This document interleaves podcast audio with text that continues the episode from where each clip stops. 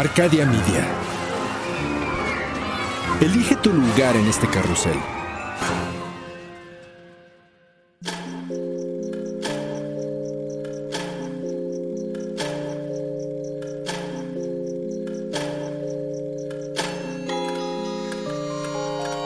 Cuando la oscuridad es interrumpida por tres campanadas, la intersección del día y la noche se transforma en un umbral listo para ser cruzado.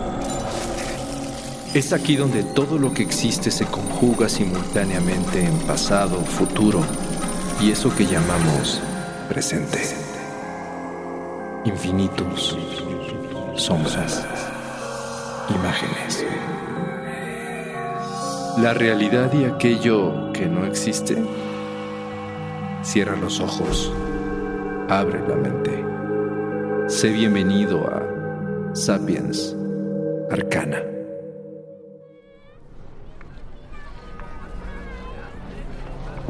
Un grupo de jóvenes y niños caminan tranquilos frente a las puertas de una imponente catedral cristiana.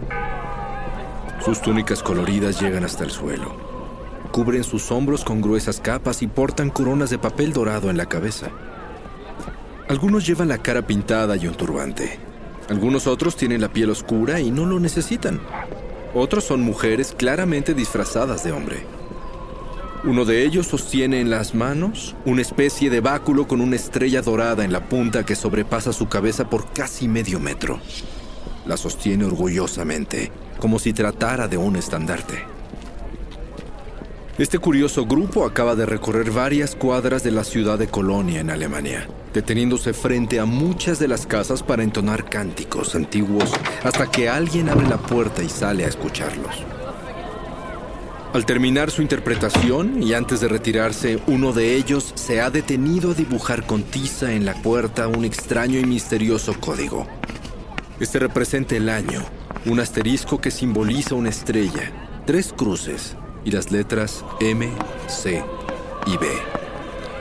Algunos tradicionalistas piensan que se refieren a la frase Christus mansionem benedicat, es decir, que Cristo bendiga esta casa. Pero los jóvenes cantores saben que se trata de las iniciales en alemán de los personajes que están celebrando ese día. Melchor, Gaspar y Baltasar, los tres reyes magos. La puerta de la Catedral de Colonia se encuentra abierta. Ellos obviamente no piensan escribir sobre ella, pero se organizan en medio círculo para entonar sus últimas canciones de la noche. Al alzar la mirada y alzarla y alzarla más, varios de ellos sienten fuerte emoción en su pecho ante las dimensiones y la belleza de esa impactante iglesia gótica, la cual asemeja un gigantesco castillo. Una fortaleza digna de no uno, sino tres reyes magos quienes en su interior descansan en paz, rodeados de ceremonias, respeto, adoración, oro, incienso y mirra para toda la eternidad.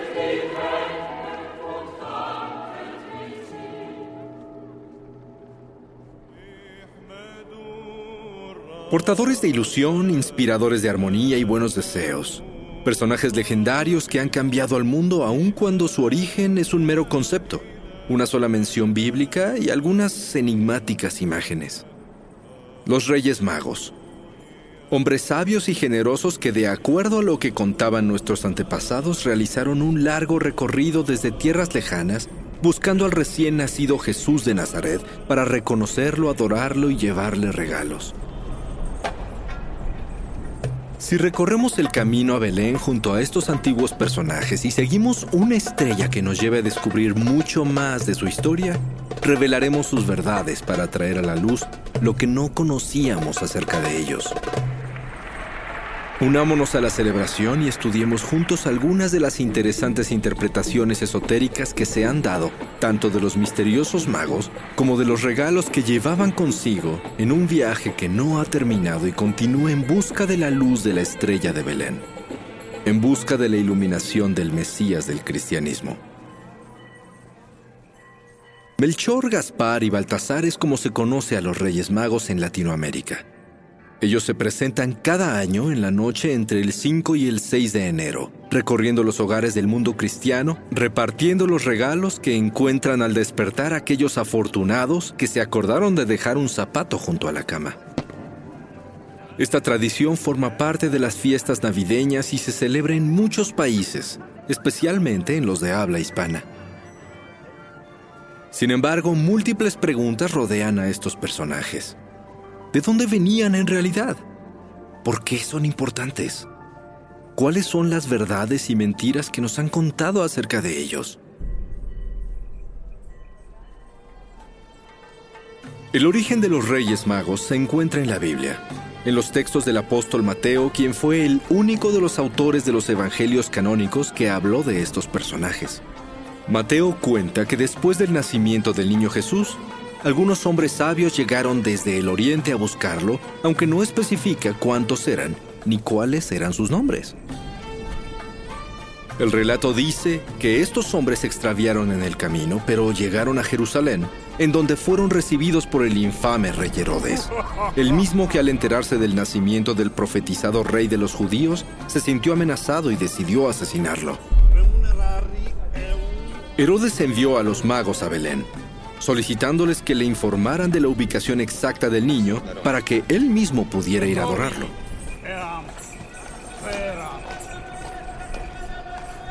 Afortunadamente, un sueño advirtió a los magos del peligro y ellos decidieron regresar a su tierra tomando otro camino. También en un sueño, José, el padre de Jesús, supo de las intenciones de Herodes y huyó a Egipto con su familia. El rey, como muchos saben, al verse desobedecido y sin saber quién era el verdadero Mesías, decidió asesinar a todos los niños menores de dos años de Belén, ejecutando una de las más espantosas matanzas de la historia bíblica.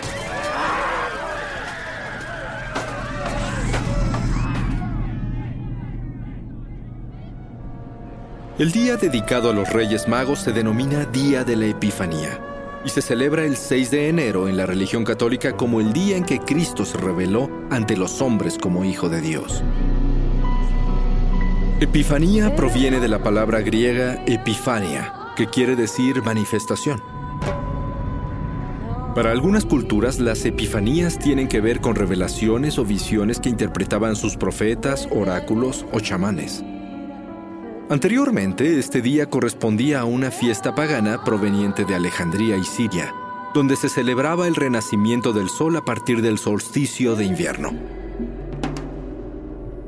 Se le llamó Epifanía debido a que los primeros seis días de enero, el astro rey se manifiesta con luz renovada después de la oscuridad invernal, y esto se interpretaba como una revelación del poder divino. Un dato curioso sobre los Reyes Magos es que no hay evidencias de su reinado en ningún país o que dominaran la magia de alguna índole, excepto por supuesto la habilidad de entrar en las casas de todo el mundo con todo el caballo, camello y elefante para dejar sus regalos cada año. Muchos no saben que en aquellos tiempos la palabra mago tenía otro significado. En Persia existía el magusha, que significaba sacerdote.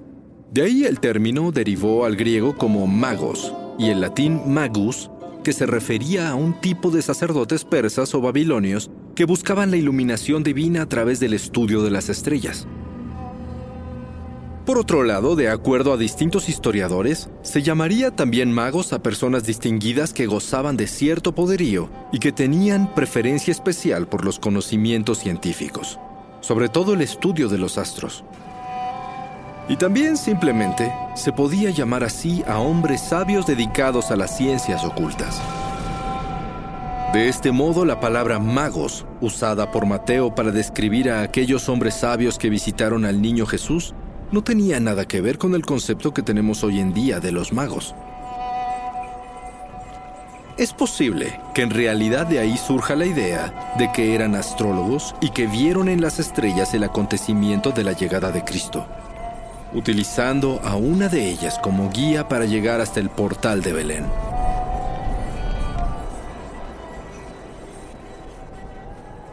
En los textos de Mateo tampoco se mencionan detalles sobre alguna monarquía que ejerciera en algún lugar lejano. solo se consideraba que eran personas ricas. Sin embargo, en el siglo III se comenzó a pensar que pudieran ser reyes gracias a la naturaleza de los regalos que llevaban y las iconografías en las que habían sido representados. En el siglo VII, en el llamado Evangelio Armenio de la Infancia, aparece el concepto de que efectivamente se trataba de monarcas de Oriente, pero no hay ninguna evidencia histórica que lo confirme.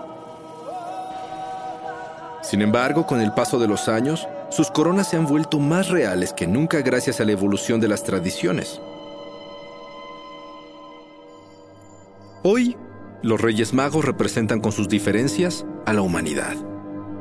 A Melchor lo relacionan con Europa, a Gaspar con Asia y a Baltasar con África. ¿Y por qué razón se dice que eran tres? Aun cuando en las escrituras originales nunca se habla de un número exacto de magos, sí se menciona un número de regalos. Oro, incienso y mirra. Se cree que por ello se sugirió que fueran tres, y más tarde, en el siglo V, el Papa León I el Magno lo hizo oficial para toda la comunidad cristiana en sus sermones para la Epifanía. También en una recopilación de leyendas religiosas llamada Liber Pontificalis del siglo IX, se volvió a establecer el número 3, el cual además está relacionado simbólicamente con la Santísima Trinidad. Sin embargo, existe la versión que ya mencionamos del Evangelio armenio de la infancia, este escrito, considerado como apócrifo, fue prohibido por la Iglesia ya que se trata de una historia narrada por Santiago, quien fuera el supuesto hermano de Jesús. En él se cuenta que Melcón, rey de los persas, Gaspar, rey de los indios, y Baltasar, rey de los árabes, llegaron el 9 de enero a visitar al niño Jesús para traerle ofrendas y presentar sus respetos. Los tres reyes habían viajado durante nueve meses para llegar y venían acompañados de sus ejércitos que consistían en 12.000 hombres comandados por 12 generales. La realidad no está clara, pero es innegable que esta versión de la leyenda convierte a los magos en personajes extraordinarios. ¿Y por qué Melchor, Gaspar y Baltasar? Aquellos tres nombres mencionados inicialmente en el Evangelio apócrifo armenio probablemente originaron las identidades que se conocen hoy. La primera referencia a cómo se llamaban los magos está registrada en el siglo IV, en una obra siria titulada Cueva de Tesoros. En ella se les nombra Homizda, Yazdegerd y Perosad, y se dice que son rey de Persia, rey de Saba y rey de Arabia respectivamente. Los nombres Melchor, Gaspar y Baltasar se mencionaron por primera vez, de forma no apócrifa, en el siglo VI, plasmados en unos mosaicos de la iglesia de San Apolinar Nuovo en Ravenna, Italia. La obra muestra una procesión de vírgenes encabezada por los tres magos, que llevaban ropa de estilo oriental con gorros de tipo frigio. Portan ofrendas para la Virgen que aparece sentada en un trono, con el niño sentado en sus piernas y rodeada de ángeles guardianes. Sobre las cabezas de los magos escribieron los nombres Gaspar, Melchior y Balthazar. Esos mismos se mencionan con variantes en diferentes obras literarias como el Liber Pontificalis y la leyenda dorada de Santiago de la Vorágine, obispo de Génova del siglo XIII. Pero estos no fueron los únicos nombres que se les dieron. Por ejemplo, en griego se les llamaba Apelicón, Amerin y Damascón, y en hebreo Magalath, Galgalath y Serakin.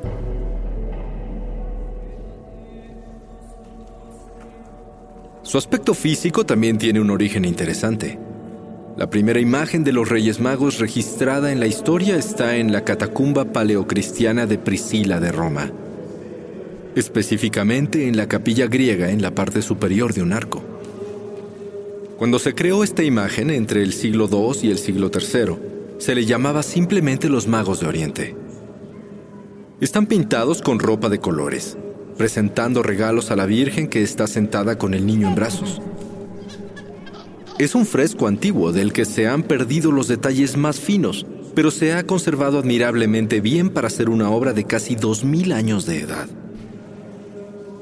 En las catacumbas romanas de Pedro y Marcelino hay otra pintura conocida como Adoración de los Reyes en la que aparecen solo dos reyes. Y también en Roma, en las catacumbas de Santa Domitila del siglo III, hay cuatro magos adorando al niño. A finales del siglo XV, los artistas de la época decidieron dar un cambio a la imagen de los Reyes Magos, diversificándolos para representar diferentes razas y edades. Así nació la costumbre de pintar a Melchor de cabellos blancos como hombre maduro, Gaspar como un adulto de cabello oscuro y Baltasar como un joven de tez negra.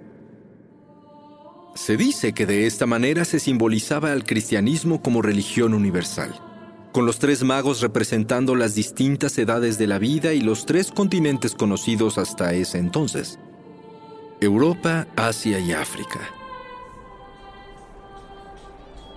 Existe la creencia de que también había un cuarto rey mago llamado Artaban, que se quedó rezagado en el camino a Belén. Tuvo varias aventuras y tardó 33 años en llegar a su destino. Sin embargo, Artaban es únicamente un personaje del cuento navideño El otro rey mago, escrito por el teólogo norteamericano Henry Van Dyke en 1896. Los regalos que llevaban al niño Jesús también tienen un significado especial.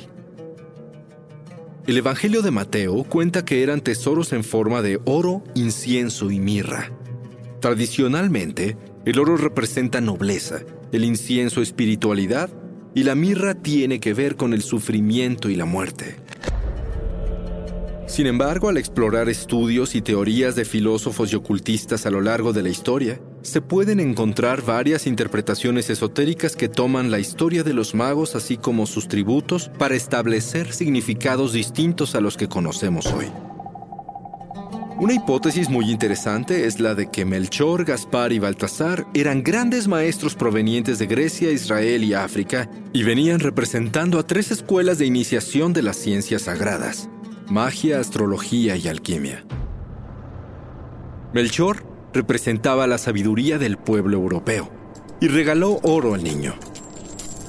Un material con gran significado en alquimia que simboliza la perfección a la que desea llegar el espíritu. Así, Melchor enseñaba al niño lo importante que es templar el espíritu para transformar el de aquellos que no distinguían entre su propia oscuridad y la iluminación. Gaspar representaba a la sabiduría antigua del pueblo de Israel la cosmogonía en forma de la cábala y la astrología, las cuales son simbolizadas con el incienso. Una preparación de resinas aromáticas vegetales utilizadas por muchas culturas en ceremonias de meditación, magia y adoración de deidades. Y finalmente, Baltasar traía consigo la mirra, una sustancia resinosa aromática con propiedades medicinales y anestésicas provenientes de la corteza de un árbol que se encuentra en algunas partes de África y Asia, y que se utilizaba en la elaboración de perfumes, tónicos y ungüentos, para diluir tinta de los papiros y para embalsamar a los muertos. Con este tributo, Baltasar representaba los secretos de la magia ocultista de Egipto. La mirra para los iniciados significaba el alma de la tierra, y también los sortilegios, las pócimas y el trabajo de la mente. Las interpretaciones difieren y una incógnita más queda abierta. Al final, ¿qué sucedió con los Reyes Magos cuando regresaron a casa? ¿Llevaron la profecía cumplida del niño Dios a sus tierras? ¿Ayudaron a establecer el cristianismo o solo tomaron el viaje como una aventura más para contar a sus descendientes? Oficialmente no se tiene claro qué fue lo que les pasó. Como mencionamos anteriormente, el apóstol Mateo solo confirma que tomaron otra ruta para no encontrarse con Herodes. Sin embargo, hay relatos que señalan que años después se convirtieron en discípulos de Santo Tomás. Fueron bautizados, ejercieron como sacerdotes hasta llegar al grado de obispos y por alguna razón fueron martirizados alrededor del año 70. Una interesante historia relata que Santa Elena, madre del emperador Constantino y buscadora oficial de tesoros sagrados en el mundo antiguo, encontró entre otras importantes reliquias cristianas la tumba de los tres reyes magos.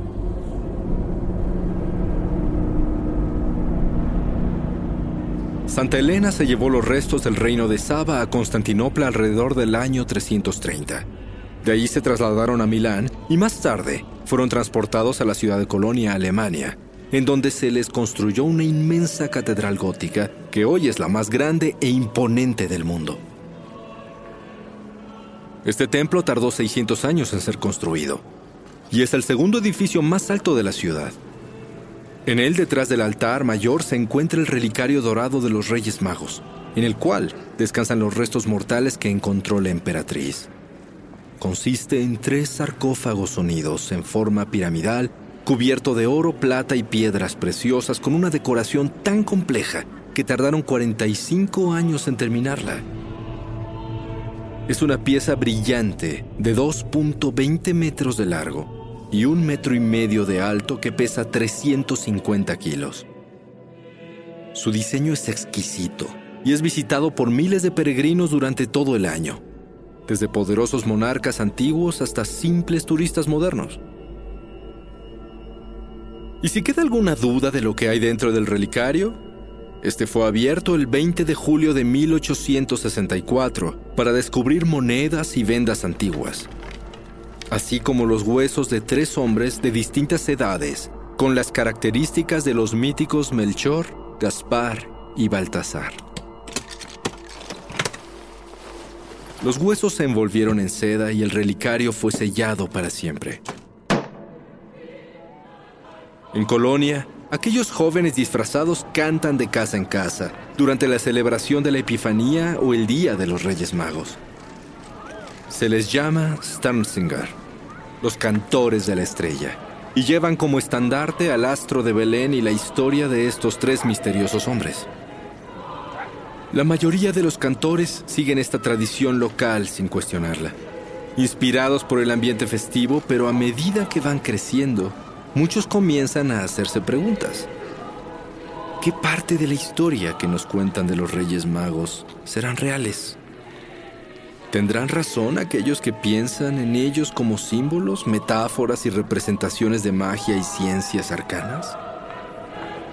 ¿Será que los evangelistas necesitaban incorporar la representación de otros pueblos en la adoración de Cristo y por eso los crearon?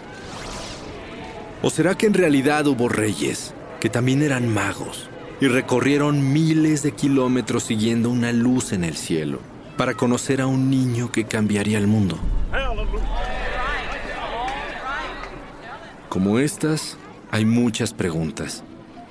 Pero la única que nos interesa hoy es la más grande de todas. ¿Cómo es que el milagro se vuelve real esa noche en que colocamos nuestro zapato con la esperanza de un amanecer mágico?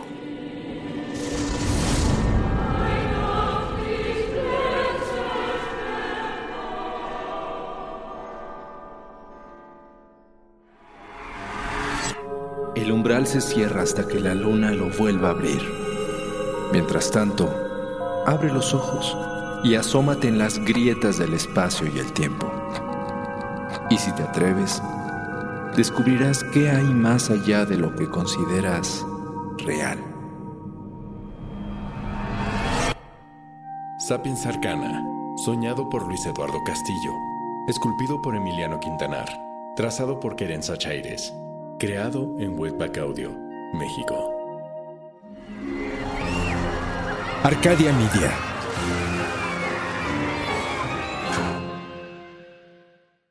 Judy was boring. Hello. Then Judy discovered ChumbaCasino.com. It's my little escape. Now Judy's the life of the party. Oh, baby, Mama's bringing home the bacon. Whoa, take it easy, Judy.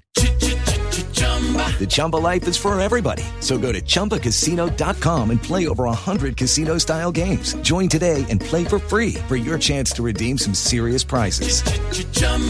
ChumbaCasino.com. No purchase necessary. Void where prohibited by law. 18 plus terms and conditions apply. See website for details.